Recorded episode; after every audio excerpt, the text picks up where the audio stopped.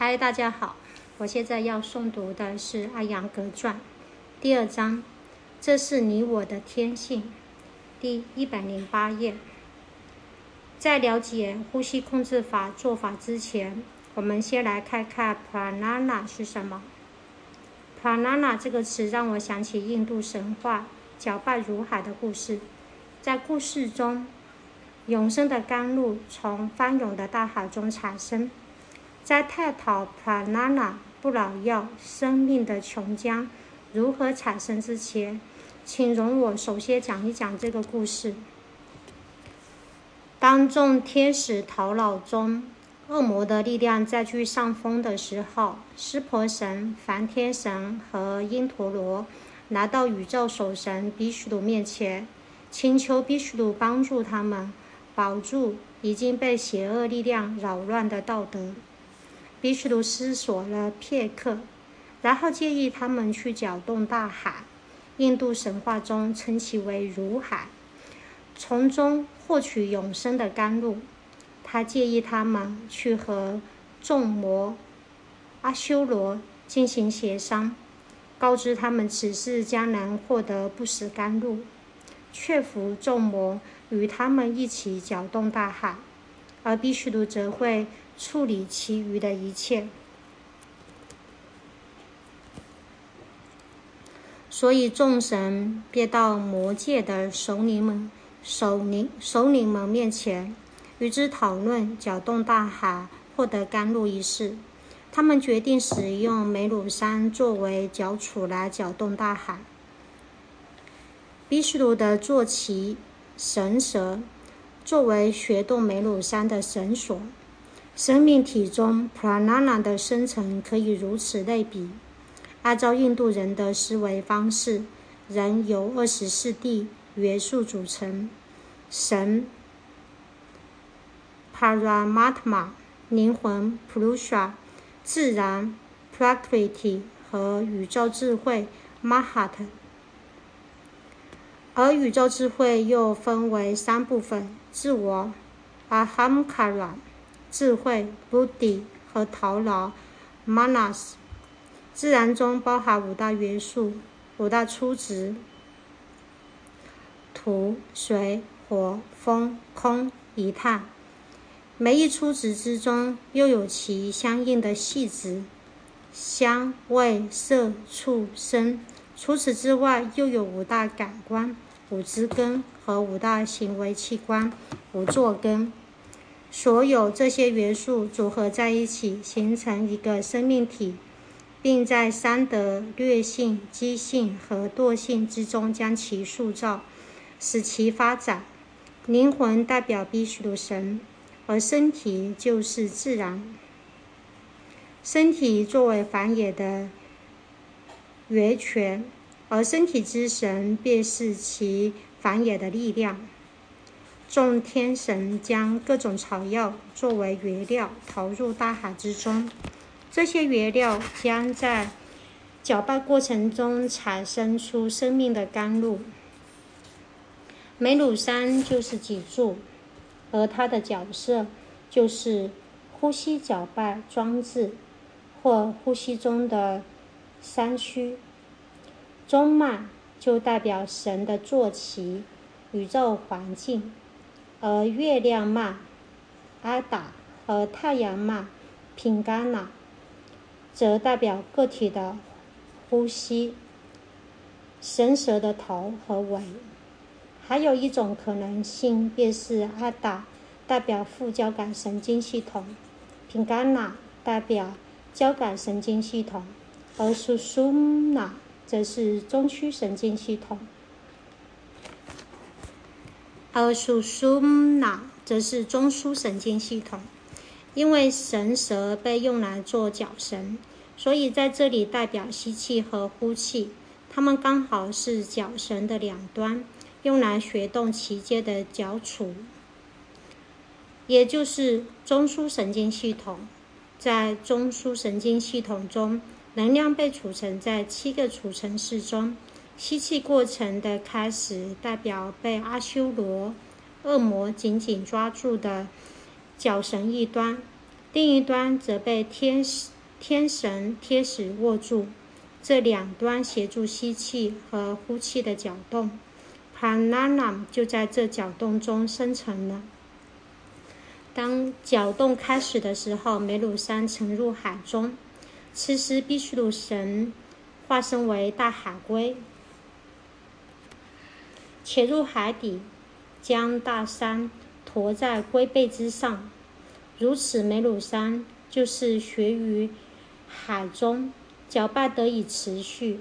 与此相似的是，阿特玛灵魂就是保持脊柱向上的力量。首先从海中出现的是被称为哈拉哈拉的毒药，而这毒药被湿婆神吞下。这毒药其实就是呼气时排出的毒素。再后来又搅动出不同的宝石，分别代表。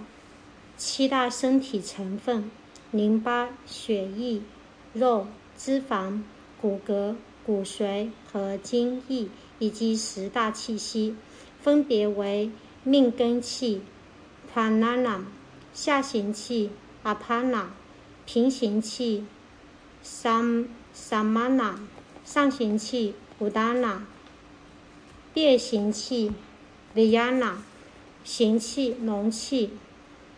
Naga，环形气、归气、Kuma，正行气、海马气、Krikra，坠行气、提婆气、Divadata，和觉醒气、财生气、Danamja Danamjaya。最后海中出现的就是不死甘露。阿曼塔、阿梅塔，通过这七大身体成分和十大气息的结合，加之观者和脊柱的帮助，生命的甘露就会在身体中形成。身体中的五大元素和七大成分，便是制造这生命甘露的原材料。土元素是生产的基础。而空元素则是能量的分配者，风元素推动呼吸的进行，还有水和火两种元素，它们彼此对立，因为二者彼此相克。气息的进出就在水火之间创造了融合，这就在人体系统中制造出一种新的电能——生命能量。这种新的电能 （pranana） 就是大家普遍认知的生物能和生物原生值。既然 prana 是自我生能的力量，那么通过呼吸控制法，它会生成更多的能量。我们都知道，死水一壶，而活水则具有一股生机勃勃的生命力。这股力量可能处于最低水平，不足以产生电能。但是如果河水从大坝上流下，击打在涡轮机上，就能产生足够的力量来发电。人体系统中的 prana 的生成和分配，或许可以比作那股电流。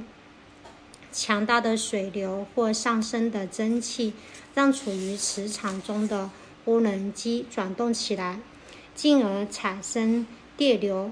随后被电，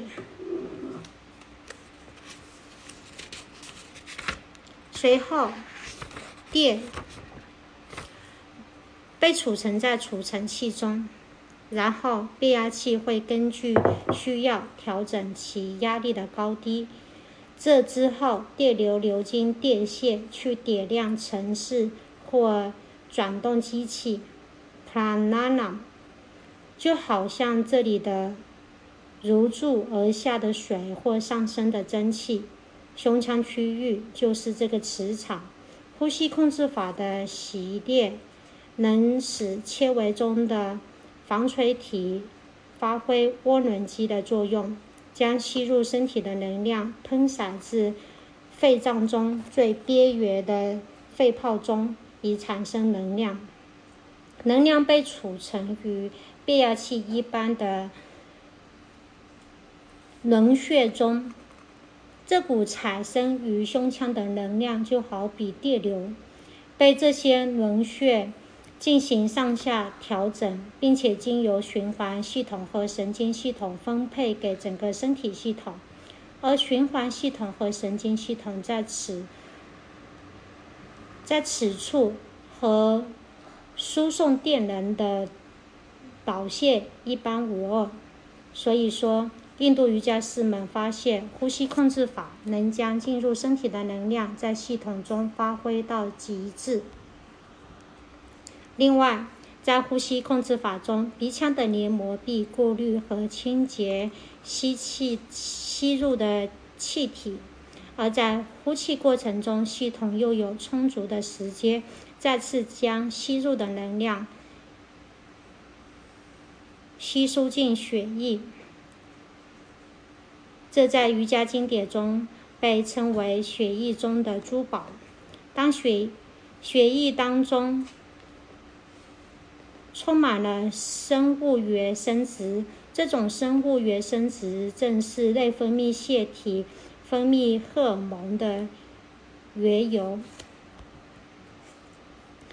能量的完全吸收和使用，能让人长命百岁。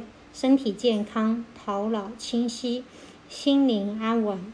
这就是为什么呼吸控制法的习练被誉为一门了不起的学科和艺术。